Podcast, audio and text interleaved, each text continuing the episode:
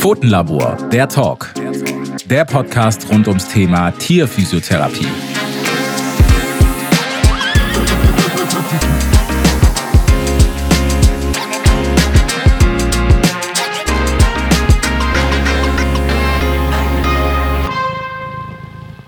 Hallo und herzlich willkommen zu einer neuen Folge Pfotenlabor. Mittlerweile die fünfte Folge. Ah, das wollte ich jetzt sagen. Ah. Aber herzlich willkommen an alle Hörerinnen und Hörer. Wir freuen uns sehr. Wir haben heute einiges zu berichten. Genau. Und von was? Naja, wir haben das ja schon ein bisschen geteasert im letzten Podcast. Wir hatten einen schönen Ausflug. Äh, da waren übrigens fast alle hier aus der Praxis mit. Entweder am PC oder vor Ort. Wir waren in Isny. Im wunderschönen Allgäu. Im wunderschönen Allgäu. Bei Dauerregen und drei Grad plus. ja, gut, äh, Wetter, ne? aber wir waren ja drin. Und ja. wir waren beim ersten Canet Gate Summit, äh, was Zebris veranstaltet hat. Ähm, war eine tagesfüllende Veranstaltung. Und ich glaube, so tatsächlich äh, sehr einzigartig. Man kann schon fast sagen, weltweit. Ja, den Eindruck hatte ich auch. Vielleicht wollen wir noch kurz unsere Hörer darüber aufklären, wer oder was Zebris oder was ein Zebris eigentlich ist. ein Zebris ist eine äh, Firma, die im schönen Isny ihre Base hat, würde ich sagen. Und Zebris spielt ja bei uns schon ein bisschen eine Rolle, weil wir mit an der Entwicklung des Canet Gate Messlaufbands ein bisschen beteiligt waren, ja, in dem ziemlich viele unserer Hunde die so in 2017, Ende 16, Anfang 2017 ist, glaube ich, jeder Hund, der zur Tür reinkam, auf dieses Messlaufband draufgekommen. Und wir haben Daten erfasst und haben damit gemeinsam mit Zebris den Algorithmus gefüttert. Zebris ist ja eine Firma, die wirklich viel ähm, in der Ganganalyse beim Mensch macht und auch interessanterweise im Dentalbereich. Also da machen sie auch ganz äh, krasse Vermessungen vom Kiefer. Also eine Firma, die Messmethoden ähm, an den Mann und die Frau bringt, um objektive Evaluationen, ob das nun vom Kiefer oder vom Gangbild des Menschen oder eben inzwischen vom Gangbild des Hundes und ab und zu auch von den Katzen ermöglicht. Und ja, wir haben da schon auch viel mitgearbeitet, mitentwickelt unter anderem die Validierungsstudie, die zusammen mit äh, der Uni Cambridge und dem Matthew Allen stattgefunden hat. Das ist schon lang her, das haben wir 2017 haben wir die Daten aufgenommen. Veröffentlichung war erst 2020 und das lag nicht daran, dass wir so lange gebraucht haben, das zusammenzuschreiben, sondern diese Publikationen brauchen immer ewig im Review-Prozess und bis das dann wirklich von allen äh, Reviewern accepted und durchgeht, war die Veröffentlichung 2020. Ja, also das heißt, die Zusammenarbeit, die geht schon eine Weile und ist intensiv. Und ähm, ich glaube, du kannst auch ein Liedchen davon singen, weil wir haben ja damals mit dieser Studie, die wir da am Anfang gemacht haben, da haben wir schon viele Hunde gemessen. Ja, das war ja alles noch relativ neu und eben wie das so ist bei so Programme und Algorithmen, die brauchen Unmengen an Daten. Und äh, da waren wir doch sehr bemüht, die zu liefern. Auch mit den eigenen Hunden. Auch mit den eigenen Hunden. Videos haben wir gemacht mit der Fiona. Das eine Messvideo. Und mit Matthias Dietrich, wo wir die Filme noch gemacht haben. Ja. Das war echt, äh, ja, da haben wir schon, schon eine gewisse Historie. Aber wir wollen äh, nicht abschweifen. Genau, wir, wir sind wir ausgeschweift, ja. Zurück zurück nach Isny. Genau, also das war eben jetzt der Kongress, den die ausgerichtet haben. Das der erste, das war der erste Candidate-Gipfel. Ähm, und es war schon einige, würde ich sagen, bekannte Redner. Es war ein sehr voller Tag mit viel Information. Ich denke, jeder ist sehr gefüllt nach Hause gegangen, aber es war sehr kurzweilig und spannend. Und davon wollen wir euch ein bisschen erzählen, was da so an Aussagen kam, was vielleicht irgendwie interessant war, was neu war. Und ähm, ja, den, den Anfang hat ja eine mir sehr gut bekannte Person gemacht als, als Referent. Genau, das warst du. Du hattest gleich den ersten Vortrag, auch den längsten mit zwei Stunden. Das heißt, äh, die Kiki kann uns auch so ein bisschen aus ihrer Sicht, aus Sicht. Mensch, von der Nacht vorher, in der ich nicht schlafen konnte. Zum Beispiel äh, berichten, genau. Und ähm, von mir gibt es dann eher die Sicht des Zuschauers und des Zuhörers. Oh ja, und das waren, also übrigens, deshalb war die Nacht ganz kurz, weil ich dann natürlich ähm, schon ein bisschen aufgeregt war und auch in diesem Line-up, was wir da hatten. Und ich als Erste, ähm, ja, das hat, ähm, das war schon spitze. Also das hat mich natürlich schon gefordert. Auf der anderen Seite war ich natürlich auch ein bisschen nervös. Und ich bin immer nervös vor den Vorträgen. Aber wir hatten ja die haben mir dann morgens oder abends, nee, abends beim Essen war das, haben sie dann die Teilnehmerzahlen nochmal durchgegeben und da hatten wir über, also weit über 200 Teilnehmer. Es war eine Hybridveranstaltung. Weit über 200, die remote teilgenommen haben, ja. richtig? Ja, genau. Und ich glaube, vor Ort waren es ähm, 50. Ja. Also die Örtlichkeit ist jetzt nicht so wahnsinnig groß, aber wenn man sich das überlegt, was dann remote noch da war, hm, war es schon viel. Das stimmt. Ja. Waren schon einige. Das stimmt. Wir haben ja morgens angefangen und haben, beziehungsweise, nee, wir haben abends angefangen. Also wir hatten ja quasi mit allen, die da einen, einen Vortrag hatten, also angefangen von Katja Söhne aus ähm, der Arbeitsgruppe von Martin Fischer. Der Martin Fischer oder Professor Fischer war selber auch da. Der Daniel Koch und der ist auch ja in den Physiokreisen sehr bekannt. Das ist ein Orthopäde aus der Schweiz, der super Diagnostiker ist und auch ein großer Befürworter der, der Physiotherapie ist. Und der hat auch einen ähm, sehr spannenden Vortrag gehabt. Es gibt immer Sachen, die wir untereinander dann auch diskutieren und auch kontrovers diskutieren. Und so war das an dem Abend auch. Und die Barbara Bockstahler aus äh, Wien war auch da. Und wir haben da abends schon so ein paar Sachen andiskutiert und wir können auch, und das ist das Schöne, ohne dass wir die äh, Vorträge jetzt auch im Vorfeld abgesprochen haben, haben wir uns richtig gut den Ball zugespielt. Also es war durch die Bank weg an ähm, Vorträge auf Augenhöhe. Jeder hatte eben seine Nische und seinen Bereich, den er einfach wahnsinnig gut durchleuchten und beleuchten konnte. Und in Summe muss ich auch aus der Sicht auch der, derjenigen, die angefangen hat ähm, zu referieren, sagen, am Ende war ich äh, wahnsinnig stolz auf diesen Tag. Ja, das kannst du auch sein. Wir haben äh, in dem ersten Vortrag, also in meinem Vortrag, in dem ich natürlich auch gezeigt habe, was kann denn dieses Laufband, was messen wir, ähm, häufig wird mir ja gefragt, ja, muss man denn jetzt auch noch die Hunde auf ein Laufband stellen und vermessen? Was kann man denn mit diesem Laufband überhaupt machen und warum? Kann man sie nicht einfach nur angucken und dann sagen, ah ja, der lahmt halt da? das war so mein Thema und dann eben auch die Verlaufskontrollen, die wir natürlich hier in der Praxis lange schon machen und auch aus dem Grund machen, dass man eben manche Sachen tatsächlich verpasst mit dem Auge. Und genau. Und ich denke, wenn ich kurz eingrätschen darf. Natürlich. Ich denke, was für viele wirklich sehr wichtig und anschaulich war, waren eben tatsächlich die Fallbeispiele. Also du hattest ja nicht nur eben, also ein Teil war ja natürlich die Theorie dahinter und also wie funktioniert das, was sieht man und so weiter.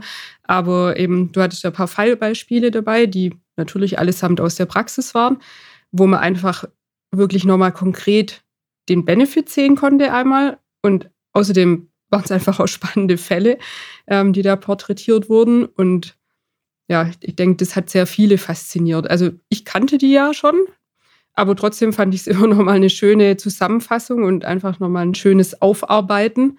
Aber so für die anderen hatte ich das Gefühl, auch so für die Leute, die so um mich rum saßen, dass dieses Verbildlichen mit diesen objektiven Daten einfach sehr, doch sehr wertvoll ist. Ja.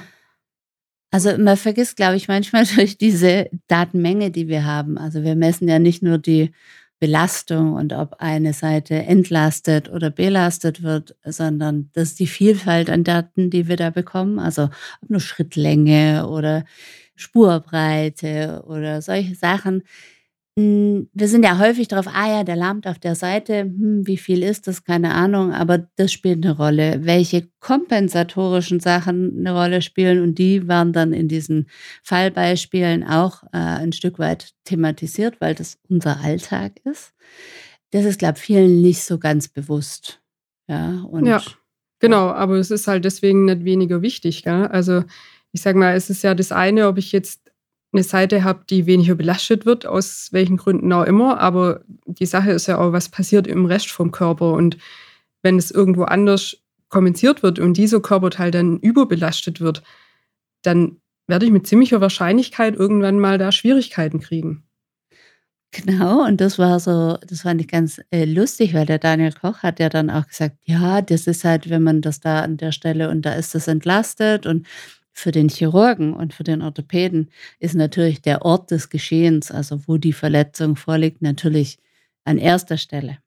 Für uns im Anschluss ist natürlich der gesamte Körper wichtig. Es ist sicherlich für den Orthopäden nicht weniger wichtig, aber spielt nicht die größte Rolle.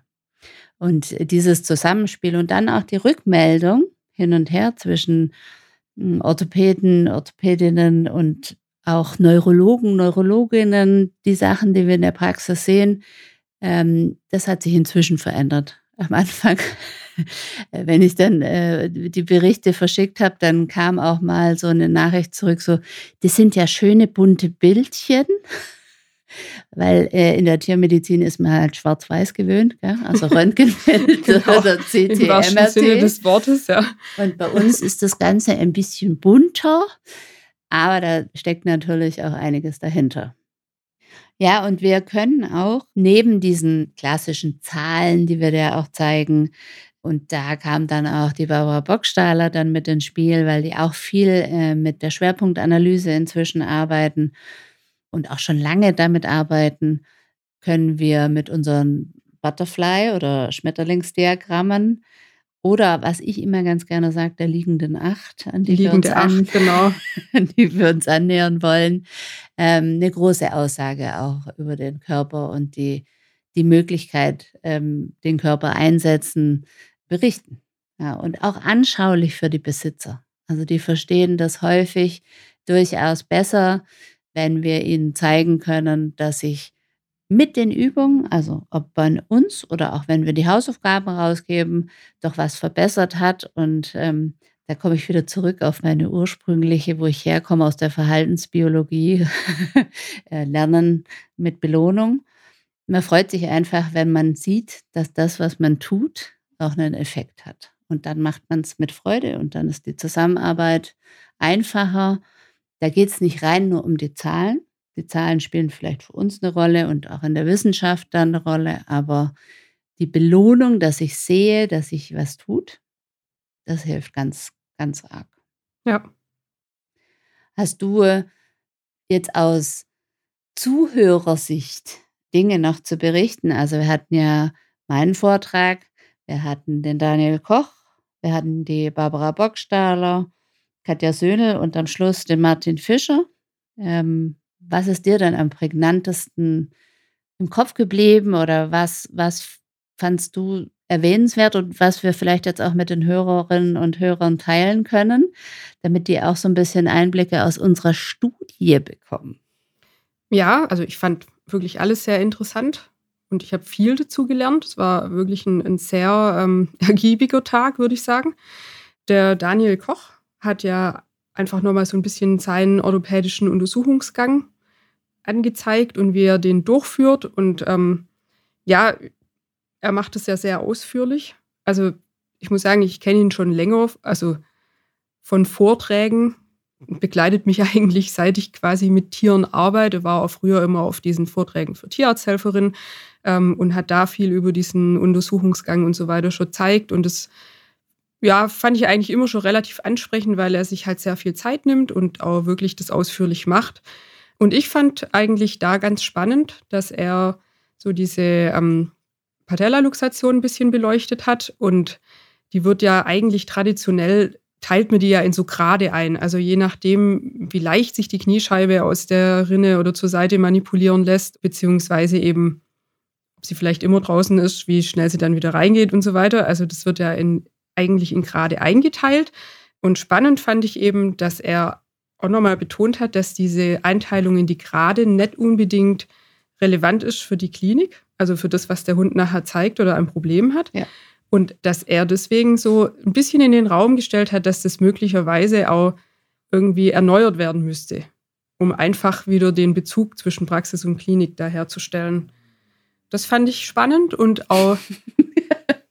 Jemand anderes fand es gerade hier im Raum nicht so spannend, einer von den Hunden sich zu, zu Wort gemeldet. Übrigens, wie immer, sind wir hier natürlich nach der Praxis. Und deswegen sind die Hunde auch um uns rum. Wie immer. also Praxisklinik äh, Zusammenhang herstellen, sorry. genau. Also den Zusammenhang zwischen Praxis und Klinik herzustellen. Genau. Ähm, und eben auch, also eine Annahme ist ja quasi immer, dass wenn die Kniescheibe, wenn die nicht richtig sitzt, dass eben da maßgeblich auch diese Rinne eben beteiligt ist, in der sie verläuft, die Trochlea. Und man sagt dann eben, ja, die kann zum Teil zu flach sein und dann sitzt sie da nicht richtig. Und er hat so in den Raum gestellt, dass das so ein bisschen ist wie Henne und Ei. Also man kann sich quasi nicht sicher sein, ob die, ist die Trochlea jetzt zu flach und deswegen hat der Hund eine Patellaluxation oder ist die Patellaluxation eventuell die Ursache dafür, dass die Trochlea zu flach ist. Das fand ich auch spannend und bin ja gespannt, wie es da weitergeht, was da noch für Erkenntnisse kommen. Und finde es auch ein schönes Beispiel dafür, wie sich alles immer verändert. Ja, also dass eben Sachen, wo man dachte, ja gut, das, das ist jetzt so, das ist sicher so, ja, plötzlich sich halt doch ändern können.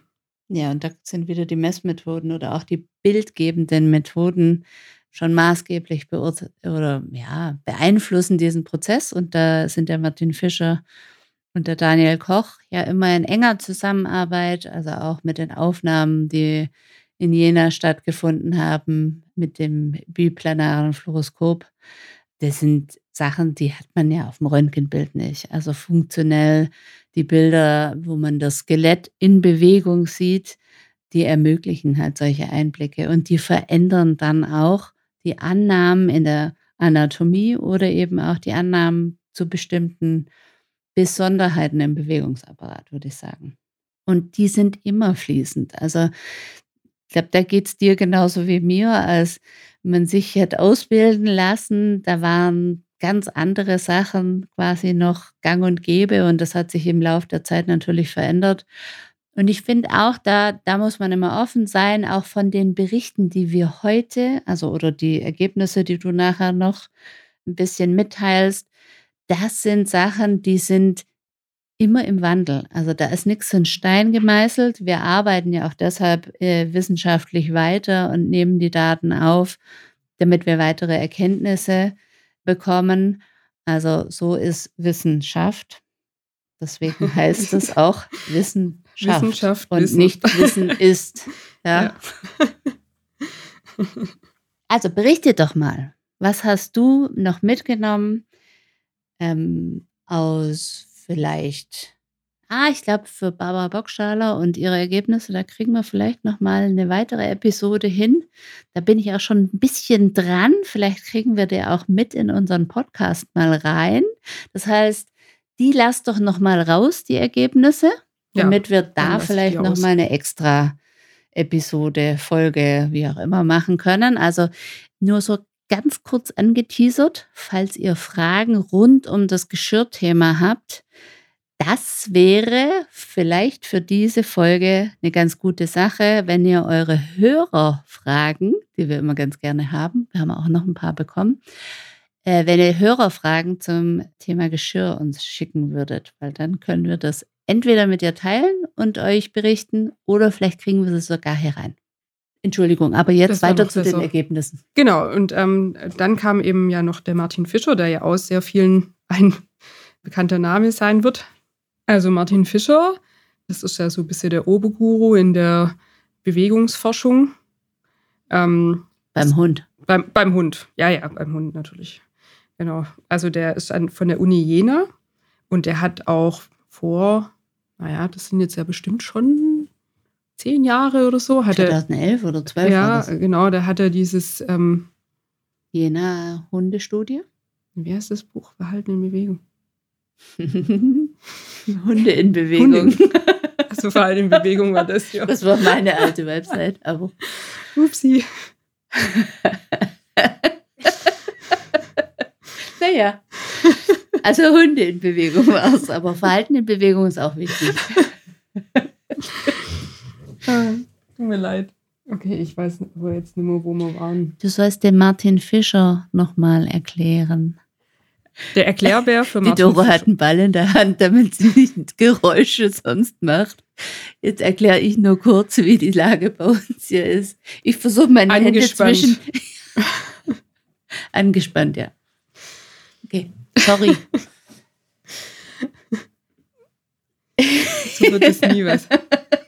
Also, Erklärbär, Martin Fischer, Klappe die dritte. Okay, leg los. Gott sei Dank muss ich das nicht schneiden. Martin Fischer hat das Buch geschrieben, nicht Verhalten in Bewegung, sondern Hunde in Bewegung. Und es war damals das absolute äh, Meister- und neues Standardwerk. Also Nicht für die Tiermediziner. Nein, nicht für die Tiermediziner, aber tatsächlich für die Tierphysiotherapeuten, für alle Menschen, die sich für Hunde und Hundebewegung, Hunde in Bewegung interessiert haben. Züchter, interessierte Tierhalter, die so, ja, da doch eben mehr ins Detail gehen wollten und so weiter und so weiter. Also das, das war, hat wirklich eine große Welle geschlagen, diese Veröffentlichung. Und ich muss sagen, das war natürlich auch ein geniales Buch, gell? Und anfangs, das muss man fairerweise sagen, anfangs war die Tiermedizin so ein bisschen irritiert, weil einfach viele Dinge auch anders beleuchtet wurden. anders beleuchtet und weil Martin Fischer kein Tierarzt ist. Ah, Das muss recht aussagen. Ja, deswegen verstehen wir uns so gut. Ja, also an der Uni machen ja immer viele interessante Dinge, viel Forschung und ein Teil davon ist ja jetzt eben seit 2020 die große Welpenstudie, die haben wir ja auch schon erwähnt, da machen wir ja auch mit. Und ähm, er hat also in ISNI da so ein paar Erkenntnisse mitgeteilt. Also die Studie wird ja jetzt dieses Jahr beendet. Die letzten Messungen laufen jetzt und dann geht es natürlich ans große Auswerten, was vermutlich auch noch sehr viel Zeit in Anspruch nehmen wird. Aber klar, es gibt halt immer wieder Erkenntnisse, die man dann einfach schon veröffentlichen kann oder von denen man berichten kann. Und da hat er ein bisschen was vorgetragen zum Thema Pfoten. Und die Pfoten sind ja ein äh, elementarer Teil des Hundes und ein sehr. Und ich bin ja auch Pfotenfetischist. Kiki ist Pfotenfetischist, ja. Also was ganz spannend war, für mich zum Beispiel, war eben, dass wenn die Hunde acht Wochen alt sind, dann sind 50 Prozent der Pfotenfläche schon fertig. Ja. Also Mhm. acht Wochen ist ja eigentlich noch echt jung. Und trotzdem, von dort an wird sich diese Pfote von ihrer Fläche nur noch verdoppeln. Ja, ja, das ist äh, tatsächlich was, was wir ja aus den ersten Ergebnissen jetzt schon haben. Ich muss dann nur noch mal reingrätschen, weil ich weiß, es sitzen ganz viele da und scharren mit den Hufen wegen der Ergebnisse. Ähm, wir haben ja wirklich viele Daten aufgenommen und das sind immer, und es wird auch in Zukunft, wird immer mal ähm, Vorträge geben, wo weitere Ergebnisse kommen, aber das dauert alles noch ein bisschen mit der Auswertung. Aber nur weiter mit den Ergebnissen, die wir schon gehört haben. Genau, aber gerade weil wir eben mit den Hufen scharren, also zurück zu den Ergebnissen. Berichte nochmal, was er vielleicht ähm, noch an Neuigkeiten hatte für alle Beteiligten und die Außenstehenden. genau, also ähm, ja, und das auch zu Beginn des fünften Monats sollte der Hund auf den Zehen laufen. Also wir sind ja am Anfang, ne, das, dieses Tapselige, was man ja dann auch so niedlich findet, immer bei den Welpen, da tapseln die halt so rum und dann werden die ja immer aufrechter in ihrem Gang. Also die Pfoten kommen immer weiter hoch. Und das sollte tatsächlich mit Beginn des fünften Monats abgeschlossen sein. Da muss ich reingrätschen, was ich da spannend von ihm fand. Und das ist auch, äh, merken wir, dass die Besitzer das inzwischen auch wertschätzen, wenn sie früher mit ihren Tieren kommen. Also früher mit den Hunden kommen, um einfach mal ein Check-up zu machen. Und da hat er gesagt, das ist vermutlich so die erste Erkenntnis aus der Studie, dass man etwa um den fünften Monat rum schauen sollte, wie laufen die Hunde. Sind sie inzwischen zehn Spitzenläufer oder laufen sie eben noch vermehrt auf ihrem Ballen? Und woran liegt das? Und da sind natürlich, ähm, da wo die Laufbänder stehen, kann man sich das angucken. Und ähm, das wird in Zukunft ja auch, auch besser möglich sein. Genau, und ich denke, was ja dann vermutlich auch noch rauskommen wird, eben, also was hat es für Konsequenzen für, für die Hunde, wenn, wenn sie das eben nicht tun. Ja? Also wenn wir die Hunde, die dann mit Beginn des fünften Monats das noch nicht machen, ähm, wie entwickeln die sich weiter und ähm, was geschieht dann mit dem Gangbild? Ja, und das ist natürlich super spannend. Mhm. Also was für uns ja als die, die wir täglich die Hunde sehen und auch beurteilen und auch anfassen und so immer, glaube ich, ähm, in Vergessenheit gerät, ist, dass man sein Gangbild ein bisschen mit dem des Hundes vergleicht. Aber Hunde sind eben zehn Spitzenläufer. Die laufen nicht auf dem oder weniger auf dem Sohlenballen. Der ist zwar für die Dämpfung wichtig, aber eben mehr auch beim Sprung und natürlich schon in den Phasen, ähm, wo die Pfote am Boden ist, aber eben essentiell ist dieser Sprungfedermechanismus in der Pfote, in den Zehen. Und ähm, je effektiver die Pfote ist, also je weniger ich auf diesem, wenn man es vergleichen würde mit unseren Ballen, Sohlenballen oder der Hund läuft ja nicht auf der Ferse. Der Hund läuft tatsächlich nur auf den Zehen und Zehenspitzen, aber klar, da unten hat es die Ballen. Ähm, aber je effektiver und je elastischer er da darauf läuft, desto weniger Input geht in die Gelenke, aber natürlich auch die Wirbelsäule. Und in dem Fall muss man schon sagen, ist das eine wichtige Information, wie läuft mein Hund rund um den fünften, sechsten Monat. Muss ich da was tun? Und je früher wir da rangehen und sagen wir mal präventiv ähm, den Bewegungsapparat schulen, desto besser ist es natürlich, dann auch zu gucken, wie und was mit dem Körper passiert. Also dieses effektive Laufen, also Sprungfedermechanismus, Zehenspitzenläufer, Sehnen- und Bandapparat in den Pfoten und wie elastisch dieses System funktioniert, das ist schon wichtig, sich das anzugucken und da auch wirklich präventiv zu sagen, okay, dem fehlt noch ein bisschen was da machen wir jetzt mal was im Vorfeld, damit dann nichts verrutscht. Ja, aber man kann sich das immer vorstellen und ähm, der ein oder andere, der vielleicht bei uns schon in der Praxis war und mich bei den, bei den Ganganalysen erlebt hat, ich stehe immer auf und, und versuche immer zu zeigen, ja, wie das ist, wenn man läuft. Und ich kann es euch jetzt nicht vormachen, aber dieses so krass auf dem Boden ohne elastisch zu laufen oder was man immer vielleicht auch im Sport gehört hat oder die Mama gesagt hat, schleif mal deine Füße nicht so hinterher, heb doch mal die Füße hoch. Ja, also auf jeden Fall diese Geschichten versuchen wir ja in der Physiotherapie auch in den Griff zu kriegen, dass die ein besseres Gangbild haben mit den Übungen und auch Bewegungen, die wir haben oder Bewegungsmöglichkeiten und Training, die wir haben. Und deshalb wird es in Zukunft sich, denke ich, schon ändern, dass man die Hunde einen Tacken früher angucken lässt, bevor irgendwas verrutscht. Vorsicht ist better, besser als Nachsicht. Oder auf Englisch, better safe than sorry. ja, auch so. Ja. Genau, und die, die Ballen sind ja im Prinzip wirklich hydraulische Kissen mit einer extrem hohen Dämpfung. Und wir haben da ja schon auch seit längerem noch so ein interessantes ähm, Tool oder einen interessanten Aufbau in der Praxis. Jetzt auch hier in den neuen Räumlichkeiten mit dem Pfotenlabor ist es nochmal eine Spur einfacher als früher. Ja. Ähm. ja. Also man muss dazu sagen, dass wir hier in einer alten Werkstatt die Praxisräume jetzt haben und da gab es sowohl oben, aber da ist sie zu, als auch unten, da wo das Pfotenlabor ist, eine Grube hatten und ich mir überlegt habe, was machen wir denn jetzt mit der Grube? Die war zwar zu, aber da war so ein Deckel drauf und dann haben wir die Grube aufgemacht und ich habe mir überlegt, die Glasplatte, die ich sonst genommen habe, um die, ja, die Hunde draufzustellen und sie von unten zu fotografieren, die packe ich doch einfach jetzt in diese Grube rein und die ist jetzt begehbar von oben und man kann natürlich nach unten reingehen und von unten hoch fotografieren und die Pfoten unter Belastung sich mal anschauen.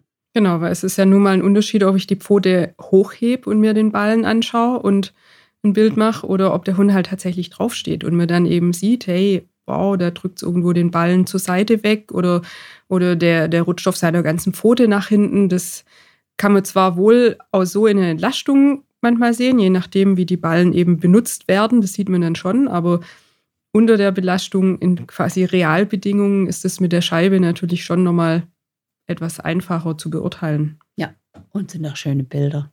Und sind auch schöne Bilder, definitiv, ja. Genau, und ähm, eins wollte ich noch erwähnen, was der Herr Fischer auch gesagt hat. Ähm, das hatte jetzt nichts mit der Studie zu tun, aber er hat nochmal betont, dass die Hunde eben wirklich bis an ihr Lebensende Muskulatur aufbauen können. Sie sind also wirklich ihr ganzes Leben lang in der Lage aufzubauen. Bei Menschen ist es ja ein bisschen anders oder zumindest ein bisschen verlangsamt. Also, ja, das, weiß man, das weiß man inzwischen auch. Ähm, das brauchen wir gar nicht weglassen. Das ist tatsächlich so, dass das, ich möchte das hier betonen, auch der Mensch kann lange Muskulatur aufbauen und sollte das auch tun. Ja, weil einfach dieser gesamte Bewegungsapparat, ob nun Mensch oder Hund, von der Bewegung schon abhängig ist. Also da, da möchte ich auch den Mensch nicht rausnehmen. Die sollen nicht, wenn sie älter werden, aufs Sofa liegen und sagen, da wird schon, Bringt eh passiert nix. schon nichts. Genau, aber man kann eben immer was tun, man kann immer noch was erreichen und man ist nie zu alt, damit anzufangen. Da, ja, das sind sehr wahre Worte. Genau, du wolltest noch einmal kurz von der Katja Söhne berichten. Ach so, ja. Witzigerweise haben wir immer, und die Katja beleuchtet immer die die wissenschaftliche Seite sehr gut und hat auch nochmal präsentiert, das, was ich in den aller, allermeisten Fällen gefragt werde oder auch was ein bisschen angekreidet wird mit der Ganganalyse auf dem Laufband, ist, ob das denn dem natürlichen Gangbild des Hundes entspricht. Ich sage ja dann immer, nee, das sage ich jetzt noch nicht, jetzt berichte ich erstmal, was die Katja gesagt hat. Weil die Katja und ich schon lange zusammenarbeiten, eben auch in Münster in einem großen Labor, Ganganalyse-Labor eigentlich für Menschen, mit acht Kraftmessplatten das Laufband getestet haben auf die Unterschiede zwischen dem normalen, also dem Overground Walk und dem Laufen auf dem Laufband. Und äh, wir haben das auch veröffentlicht und haben wenige. Also klar, die, die Kraftmessplatten sind deutlich, nicht deutlich, sind genauer. Also die haben da schon auch eine gewisse Diskrepanz gezeigt, aber die ist berechenbar. Also weil die in der Aufnahme der Daten ein bisschen genauer sind und der Goldstandard in der Wissenschaft, aber die Kurven, die wir erreicht haben beim Traben mit dem Laufband auf den Kraftmessplatten, die waren so akkurat, dass wir mit Fug und Recht behaupten können, dass das, was wir messen, hier auch in der Praxis auf den Laufbändern oder auch in den anderen Praxen sehr nah rankommt an das, was man auf Overground auch sehen kann. Also nur kurz einmal zum Aufbau. Also ihr habt quasi die Hunde einmal über die Kraftmessplatten laufen lassen und dann habt ihr das Laufband auf die Kraftmessplatten gestellt, habt die Hunde auf dem Laufband laufen lassen und die Ergebnisse verglichen. Genau. Und das andere ist, was ich dann auch immer den so ein bisschen sage, mit denen, die das so anzweifeln und die dann sagen, ja, das ist ja nicht der natürliche Gang des Hundes. Also normalerweise ist ja auch der natürliche Gang des Hundes nicht in der Praxis und geradeaus und ohne links und rechts zu gucken. Wenn wir jetzt den natürlichen Gang äh, draußen anschauen würden, dann würde der Hund hier schnüffeln und da schnüffeln und stehen bleiben und mal ein paar Schritte vorlaufen und ein paar Schritte zurücklaufen irgendwie müssen wir es standardisieren. Und wenn wir es nicht standardisieren, dann ähm, wird es immer so ein, ich glaube, dass es so ist, bleiben. Und auf der anderen Seite muss man ja auch sagen, für ein Röntgenbild würden auch nicht immer physiologische Lagen des Hundes genutzt, sondern eben auch standardisierte.